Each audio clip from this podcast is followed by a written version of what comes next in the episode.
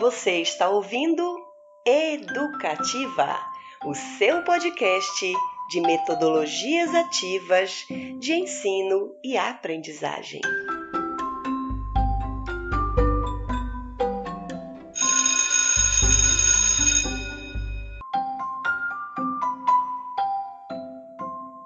Olá, eu sou Esther. E eu sou a Valdineia. Nós somos mestrandas do PPGSM da Unifespa e viemos falar com vocês hoje sobre duas metodologias ativas.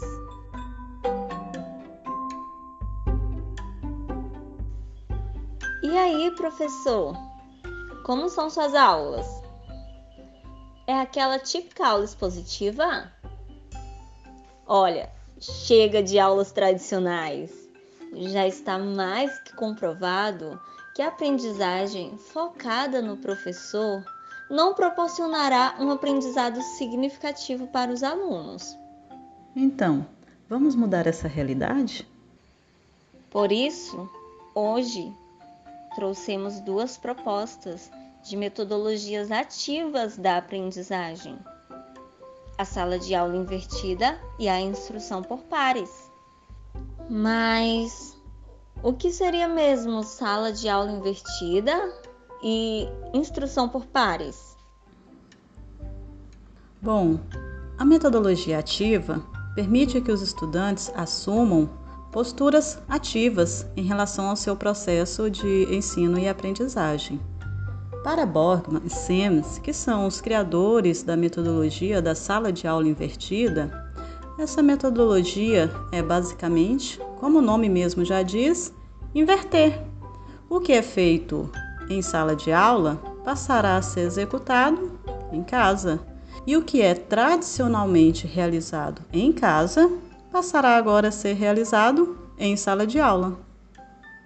Segundo o professor Mazu, que foi quem desenvolveu o Peer Instruction, também chamado de instrução por pares, uma metodologia caracterizada pela aprendizagem por meio de debates, em que os alunos ensinam uns aos outros, estimulados por questões teóricas, gerando assim reflexões sobre os conceitos desafiadores.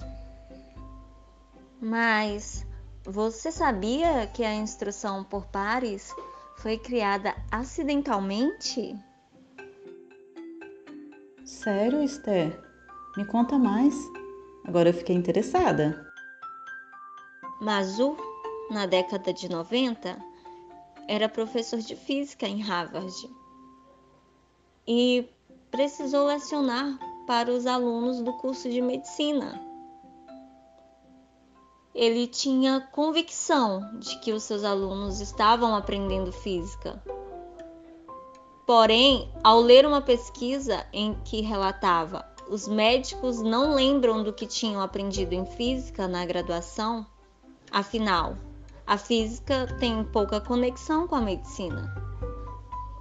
O professor Mazur ficou indignado e, por isso, resolveu aplicar o teste da pesquisa em seus alunos. E se surpreendeu com os resultados que foram catastróficos. Então, ele continuou tentando explicar física com as suas aulas expositivas, mas os alunos ficaram boiando no assunto. Cansado de explicar e os alunos não entenderem nada, ele disse: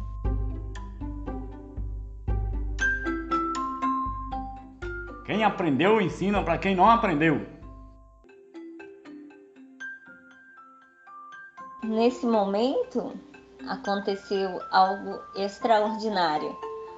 Os alunos começaram a conversar entre si e as expressões foram tipo: Ah, agora entendi. E foi assim que acidentalmente surgiu a Pia Instruction. Que história interessante, Esther. Mas eu também tenho uma para te contar. Em 2006, os professores de Química, Borgman e Semes, começaram a lecionar juntos em Colorado, lá nos Estados Unidos. Logo no início dos seus trabalhos, eles notaram um problema. Os alunos faltavam muito. Então, no ano seguinte, eles tiveram a brilhante ideia de gravar suas aulas e postaram elas na internet, para que esses alunos que viviam faltando pudessem acompanhar as aulas assim como os demais. Lembrando que naquela época não tinha aulas gravadas como temos hoje. O interessante é que, mesmo os alunos que assistiam às aulas presenciais desses professores também passaram a se interessar em assistir os vídeos que eram postados na internet. Assim, os vídeos causaram tanta repercussão que outros alunos e professores de química também se interessaram. E assim nasceu a sala de aula invertida.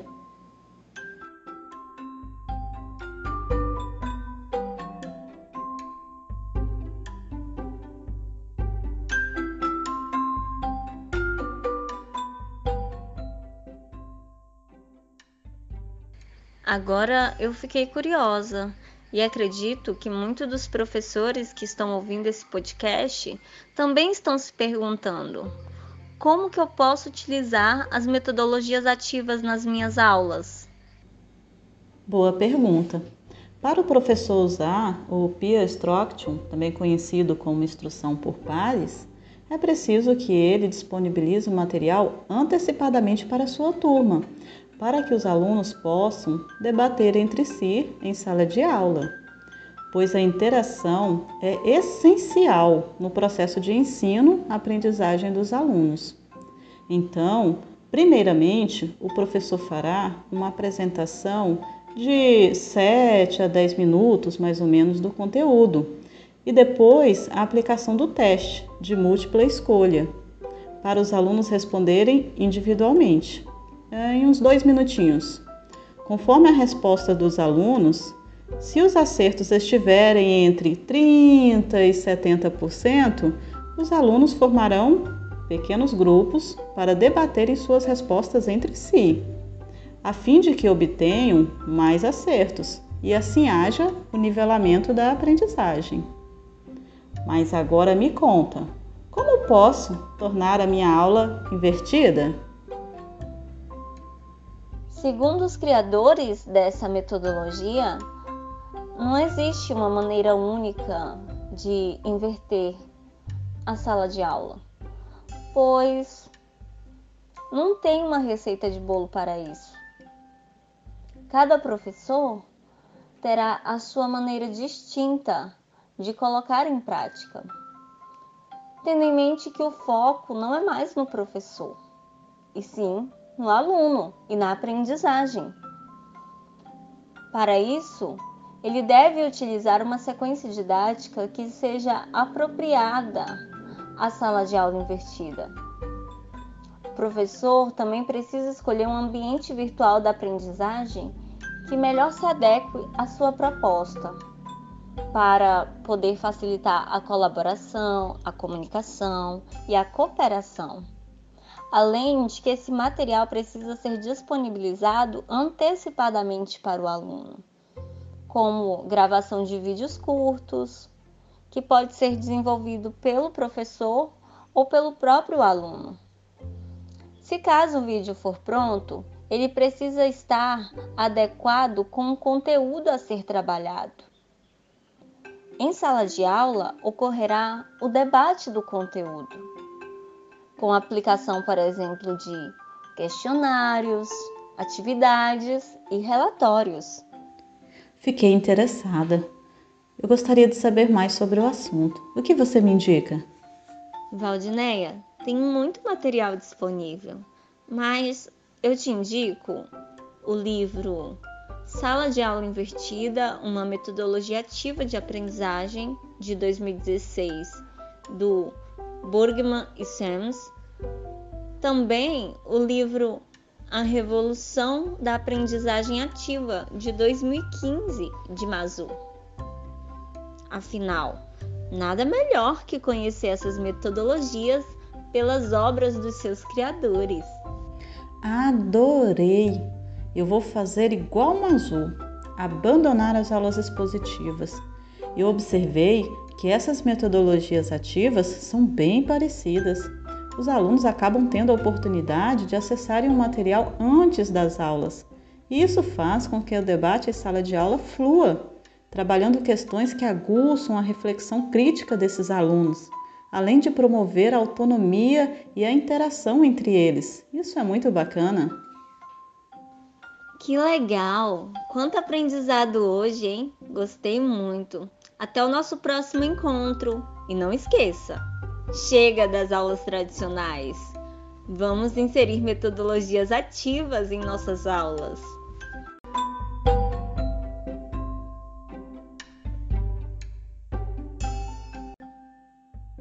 Você ouviu Educativa, o seu podcast de metodologias ativas. Até o nosso próximo encontro. Tchau!